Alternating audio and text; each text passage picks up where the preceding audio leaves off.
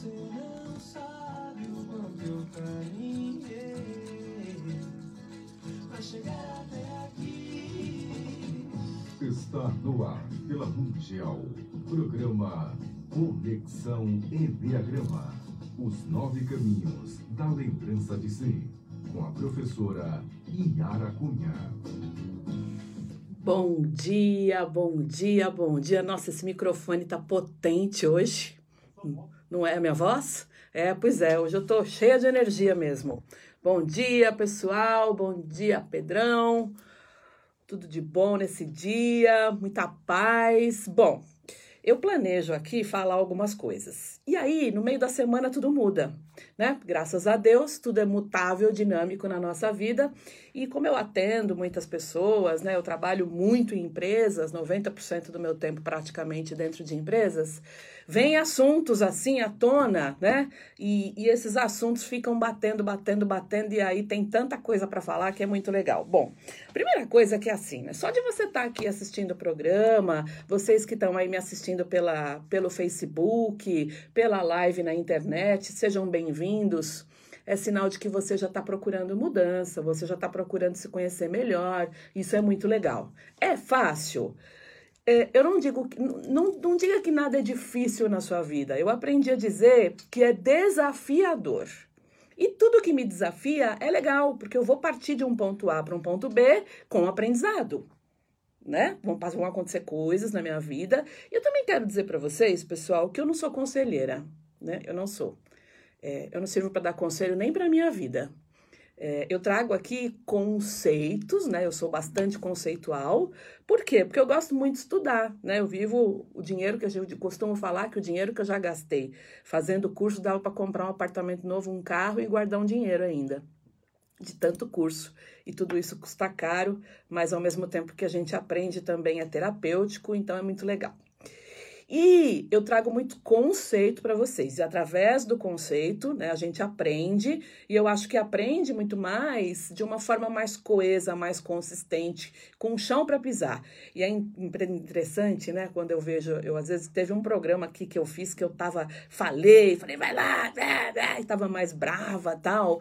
E aí eu recebi um monte de mensagem aqui na lista de transmissão do WhatsApp falando: nossa, que programa legal, adorei, puxa vida. Gente, é impressionante como as pessoas gostam de tomar bronca. Como assim? A gente tem que aprender também a aprender muito mais as coisas no amor e não na dor, né? E aí teve um dia, não sei o que, que eu falei no programa, falei, não, gente, não dá, pô. E fui mais enfática, né? E hoje eu tô falando isso porque hoje eu tô mais enfática também. É a energia do dia. E eu venho pra cá de metrô. E eu tava no metrô agora, e todo, né, a maioria das pessoas sabe que quando você desce a escada rolante, quem está do lado direito fica parado, certo? E quem está do lado esquerdo desce porque tá com pressa, então vai descer aí com mais pressa tal. Eu venho na, hoje eu vim do lado direito porque eu tava no horário, tava tudo tranquilo e eu desci a escada, fiquei nas várias escadas, né? Você sobe, desce de um metrô, vai para outro, pega a baldeação para vir para Paulista e tudo mais.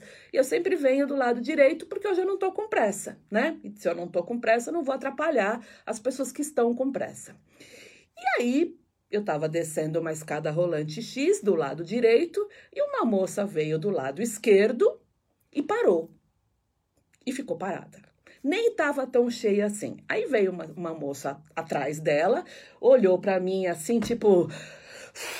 E começou a bufar e começou já meio que né, naquele processo de censura. Olhando para mim e bufando, né? Aquela bufada que a gente dá quando tá com raiva, muito comum, né, Pedrão?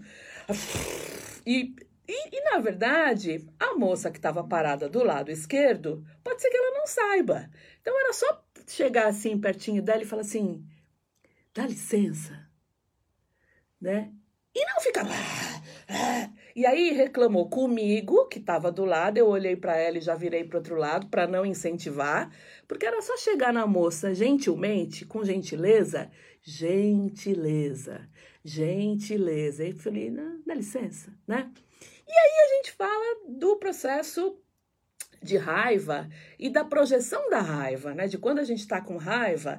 E a gente tem raivas que são raivas de quando eu venho de pequena, de quando eu tô lá, é, de várias outras situações e que a gente projeta nas pessoas o tempo todo.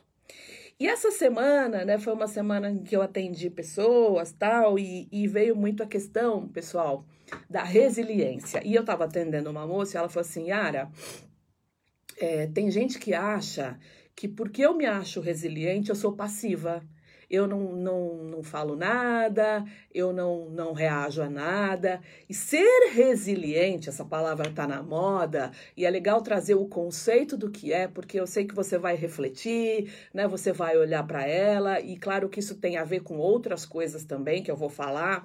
É, ser resiliente não tem nada a ver com ser passivo. Assim como ser assertivo com dois S's, também não tem nada a ver com ser passivo. Passividade, pessoal, é aquela pessoa que não reage. Né? Tá tudo bem, ela dá aquele sorriso amarelo e fala: tá, não tá tudo bem. Não está tudo bem. Ela só não tá com coragem e nem com condição, muitas vezes, de reagir, né? E aí, o que, que é, é, é a resiliência? Conceitualmente. Resiliência é a capacidade de você sofrer pressão na vida, de tudo, né? A nossa vida é assim, ó. Ela é um sobe e desce. Ela não é linear. Quando ela for assim, ó, linear é que você morreu. Morreu, Pedro, não tem mais. Morreu. Aí você vai lá para outro lugar, que eu acho que é um lugar bem legal, não sei, depende, né? E, e aí quando tá assim é porque já morreu, não tá mais. E aí, ok, né? A, a, essa capacidade da resiliência de absorver pressão, de absorver é, adversidade, superando isso, voltando para o teu estado normal, vírgula, com aprendizado, é resiliência. Então, lembra do elástico? Resiliência vem da física. Você faz assim, tá. Claro, né? Que tudo, tudo na vida, se você puxar demais, arrebenta. Né? Claro que tem algumas adversidades da vida que elas geram trauma. Mas o elástico é um perfeito exemplo da resiliência. Você faz tá e ele volta para o estado dele sem sofrer muitas vezes deformação e ele volta é, para o seu estado normal, tá? Isso é resiliência. Então é assim, né, pessoal? Tem momentos que a gente tá nessa linha, nesse, nesse sobe e desce, a gente tá lá em cima. Putz, Ciara, arrumei um emprego novo, fui promovido, é, casei, putz, vou ter um filho, coisas legais. E tem horas que a gente tá no meio, né? E tem horas que a gente tá lá embaixo perdi alguém, fui mandado embora. E isso faz parte da tua curva de aprendizado. Por quê? Curva de aprendizado é uma curva, não é uma linha reta. E essa curva de aprendizado, ela vai subir e descer. Ok, o que, que é a diversidade? A diversidade são os problemas da vida, as questões, os desafios da vida. Nascer né? Já é um estado de pressão. Você tá lá gostoso, né? Na barriga da mãe, quentinho, pá. Aí alguém começa a te puxar né? pela cabeça. Freud fala que a primeira, o primeiro grande trauma é o nascimento. Né? Daí um monte de, de conceitos relacionados ao, ao nascimento. Aí você tá, putz, o que, que é isso? Né? Nasci, Aí você cresce, vira criança, tá lá brincando na sua casa com a sua mãe, tudo mais, tal. Aí vai pra escola. Aí quando você vai pra escola a primeira vez, toma o seu brinquedo, você toma uma mordida, um amiguinho te bate, você fala, pô, mas eu tava tão bem na minha casa, por que, que eu tive que vir pra esse lugar? Aí vem a adolescência. Adolescência é assim, né, gente? Com 16, 17 anos, você tem que, você tem que resolver o que você vai fazer para sua vida toda. Eu tenho 50, eu não sei o que eu quero da minha vida ainda. E um adolescente de 16, 17, 18, ele tem que decidir, né, o que, qual vai ser a profissão, a carreira dele para uma vida inteira. É muito difícil. A adolescência tem hormônio. O adolescente começa a sentir coisas que ele nem sabe que ele está sentindo, ele não sabe lidar com aquilo. Eu não sei lidar com as minhas emoções com 50 anos. A gente aprende muita coisa, mas sabe dizer que eu sei, eu sei lidar, difícil Aí vem a vida adulta, né? Boleto, conta para pagar, conta de luz, geladeira para encher. Filho! Yara, olha, vou ter um filho, né? Comi o bolo antes do casamento, vou ter um filho. Putz, e agora? Tudo isso é desafio. E aí vem a velhice, né? E a velhice a gente sabe no nosso país, o excelente plano de aposentadoria que nós temos, o INSS maravilhoso que nós temos, que cuida, né? Obviamente eu estou sendo irônica aqui, é, que cuida dos nossos idosos, e aí é um desafio constante. Esse é o desafio. Só que assim, como é que eu vou lidar com tudo isso? E aí nesse desafio entram questões de pai e mãe, que é o que eu venho tratando, eu vou chegar lá daqui a pouco, né? É, as, eu, eu, fiz um primeiro programa de pai e mãe que tá na, na página do Facebook Conexão Enneagrama. Fiz um segundo. O pessoal aqui da minha lista de transmissão comentou bastante. Essa semana eu consegui responder para todo mundo. Quer participar da minha lista de transmissão?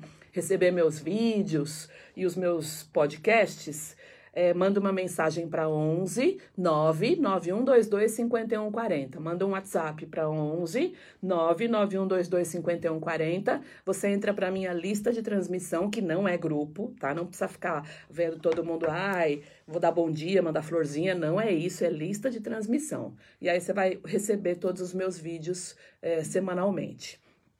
E aí, pessoal, para todas todos esses desafios que estão muito ligados à idade que eu falei, que tem pressão e tem adversidade, que vem desde a infância, nascimento, infância, adolescência, vida adulta e velhice, tá? Lembra que esse esse vídeo vai ficar gravado na página do, do Conexão Enneagrama, você pode, quem, quem perdeu pode assistir depois. E aí, é assim, né? A gente tem a pessoa que é submissa diante de tudo isso. Eu, eu brinco, né? Tem a síndrome de Gabriela, né? Eu nasci assim, eu cresci assim, vou morrer assim, Gabriela. São aquelas pessoas que se colocam mais no lugar da vítima. E aí ela fala assim: tem umas, tem umas pessoas que falam assim: foi Deus que quis, Yara. Porra, Deus que quis que você perdesse o emprego? Gente, eu não sei como é que fica Deus quando ele ouve essas coisas. Ele faz.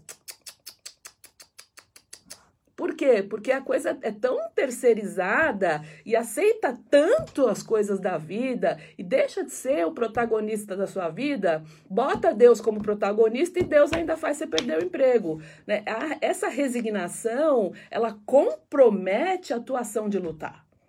Né? E aí você fica lá parado esperando a banda passar sem fazer nada e falando não, mas não é assim, é karma, né? Não, porque é o karma. Gente, a gente tem uma história, somos todos guiados, mas eu também acredito muito que a gente tem que fazer a nossa parte. E assim, eu faço a minha parte. Esses dias, é, uma amiga que é a Jana, né, lá de Santa Catarina, postou lá no Facebook: vaca não dá leite. Não dá mesmo, porque você tem que acordar às quatro horas da manhã, ir lá, pegar o balde, ordenhar a vaca, dar comida para a vaca, limpar o cocô da vaca. Vaca não dá leite. Ou seja, né? A gente tem que ralar mesmo, tem que fazer as coisas acontecerem sem perder a saúde emocional, sem perder a saúde mental. Bom, tem as pessoas submissas, que é diferente de ser resiliente, tá? Ela fala: ah, tá tudo bem, não, é isso mesmo. Tem as pessoas que estão num outro, num outro é, extremo, que são as pessoas reativas. Gente, é a pessoa que reclama, se revolta, pragueja, fala o tempo todo, reclama, reclama. Sabe o espalha-turma? Quando, quando, quando, quando ele chega, você fala, nossa, eu vou ali trabalhar. Dá até vontade de trabalhar. Porque se tá chovendo é porque tá chovendo, se tá sol é porque tá sol, se o salário veio é porque veio, se não veio é porque não veio. É uma reclamação absurda. E aí reclama o tempo todo, gente. E terceiriza, tem uma raiva aí danada, né? O primeiro que é submisso, ele engole a raiva e fala: tá tudo bem e não tá nada bem. Né? Ele não tem nem a, a condição ainda de colocar a raiva para fora, de uma forma adulta e positiva. O segundo, ele esbraveja a raiva o tempo todo. E normalmente essa raiva ou é da mãe ou é do pai. E aí, assim, se você tem raiva da mãe, você vai projetar em outras mulheres da sua vida. né? Quem é autopreservação dominante vai ter questões relacionadas à mãe. E aí vai ficar achando que todo mundo tem que ser sua mãe o tempo todo, que todo mundo tem que fazer as coisas que você quer o tempo todo, que todo mundo tem que te tratar como um bebê o tempo todo, né? Quem é social dominante vai ter questões com o pai e vai ficar naquela pose que é um pouco mais superior, né? De eu sou superior e sei das coisas. E o sexual dominante, ele vai oscilar entre os dois. Horas ele vira uma criança, horas ele vira o pai crítico e fala: Eu sei de todas as coisas, faz o que eu tô falando, como se ele fosse um ser superior, né? E aí, essa pessoa que é mais reativa, a culpa é sempre do outro é a pessoa que está sempre certa. Nada disso, pessoal, é ser resiliente, tá? Por quê? Porque quem é resiliente, inclusive, é assertivo, com dois S's. Quem é resiliente enfrenta o problema de sempre, de frente. Tem uma coisa que chama, que eu acho muito legal e uso muito nos meus processos, que é a autorresponsabilidade. Pelo amor de Jesus Cristo, traz a responsabilidade dos acontecimentos da sua vida para você. Enquanto você está culpando o outro, ou no lugar de vítima, ou no lugar do algoz, porque tem momentos que a gente fica na posição de vítima, e tem lugares que eu vou lá para o perpetrador, para o algoz, para aquele mal, nesses dois lugares nada acontece. Que nada mais são do que o lugar do infantil, da criança, e o lugar do pai, que fica criticando todo mundo. Quando a gente vem para um estado maduro, eu consigo usar a raiva no seu melhor. E a Brigitte, a minha professora de constelação maravilhosa, ela fala: é a raiva sem emoção. É a raiva que gera a ação positiva. Eu não vou esganar ninguém, eu vou colocar limites com assertividade. Vamos lá. Yara, o que é assertividade? Dois extremos. O passivo que não fala. Assertividade, pessoal, tem a ver com o teu processo de comunicação, tá? O passivo não fala nada, é aquele que dá aquele riso amarelo e fala: tá tudo bem? Tá, né? Quem tá aí ao vivo tá vendo. E o agressivo é aquele que, quando vai falar, ele detona a pessoa. Né? Ou ele fala para a pessoa, ou ele pior, ele fala para terceiros e fala mal, fala mal, fala mal, fala mal. Quando eu não tô nem no extremo da, da, da agressividade e nem no extremo da passividade, eu estou na assertividade, que é o quê? Assertividade é dizer o que tem que ser dito, ir ao ponto, objetivamente, vírgula, com respeito ao ser humano. É muito legal quando a gente é assertivo para ajudar no processo de assertividade, quando a gente vai e fala sobre dados e fatos porque a gente evita o julgamento. Ah, você foi má comigo, julguei. Olha, você fez o que aconteceu de fato, né? E aí, pessoal, a gente consegue usar a raiva positivamente, do ponto de vista do adulto, a raiva sem emoção, que é a raiva que a minha querida professora Brigitte fala, que a primeira vez que ela falou eu fiquei assim, hã? Existe raiva sem emoção? Sim, é a raiva que leva você para a ação, porque toda emoção leva a uma ação. Né? O que, que causa um trauma hoje na, nas pessoas? Sei lá, quando a pessoa é abusada, não, pode, não é só um abuso sexual, mas um abuso moral, é quando ela não reage. Quando existe, por exemplo, um abuso sexual, tá? E aí a pessoa eh, tem, tem mecanismos né, da cabeça, cerebrais, é, neuropsicológicos, que fazem com que a pessoa trave. Por quê? Porque naquele momento do abuso ela está tentando manter a vida, ela está tentando preservar a vida. Só que depois que passa, o que, que vai gerar um trauma? É a culpa que a pessoa sente porque ela acha que ela poderia ter reagido e ter se defendido e não reagiu. E aí isso causa uma imobilidade chamada trauma, né? Ela começa. Por isso que em processos é, relacionados a trauma, frequentemente a gente leva né, o paciente de novo para aquele lugar e para aquele momento, para que ele possa expressar, para que ele possa empurrar, para que ele possa sentir de novo aquela emoção, que é, em geral é medo, e possa trazer a raiva, né, que vai fazer com que ele reaja, tá? É muito comum nos processos de trauma. Então, pessoal, entre o submisso, o reativo, tem a pessoa que é assertiva, que fala o que tem que ser falado, que vai é, pontuar, que vai ser bastante pontual e que vai ser respeitosa. Então é assim, né?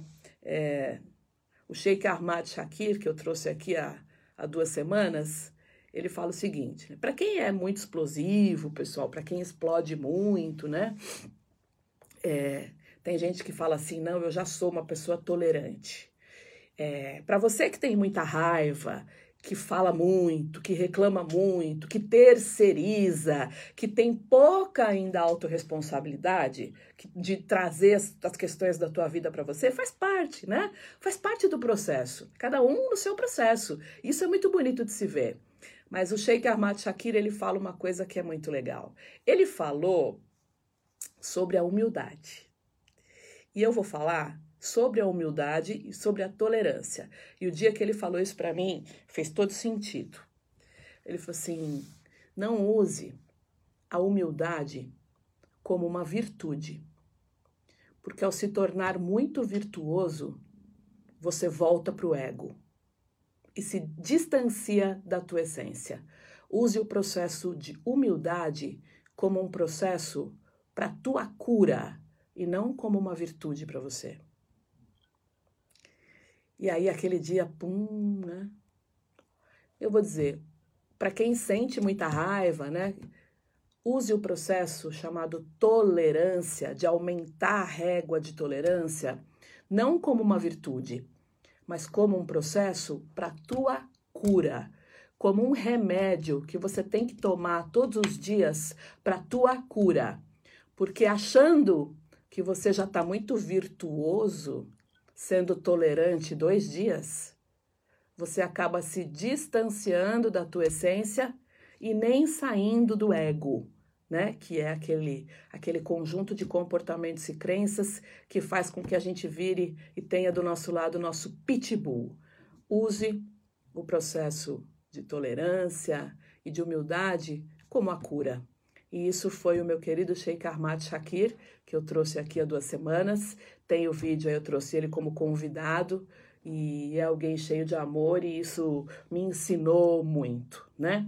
Bom, meu tempo já tá acabando, gente. É muito, né? Esse programa vai ficar gravado no Facebook. Depois eu coloco ele lá no YouTube, no meu canal Conexão Enneagrama.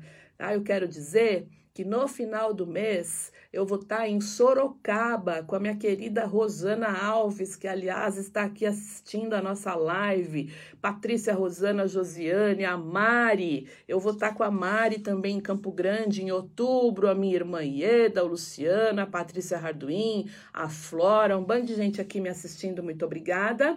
E dizer que o, o, o que eu vou fazer em Sorocaba, pessoal, vai ser algo muito legal com a Rosana porque a gente vai fazer um processo de Enneagrama inicial. Para quem não conhece ainda o Enneagrama, tá? Vai começar dia 30, 31 de agosto e 1 de setembro. E para quem quiser ter a sua primeira experiência com ayahuasca, a Rosana, primeira ou não, né? A Rosana Alves é uma terapeuta de ayahuasca extremamente experiente. Ela é, inclusive, a minha terapeuta.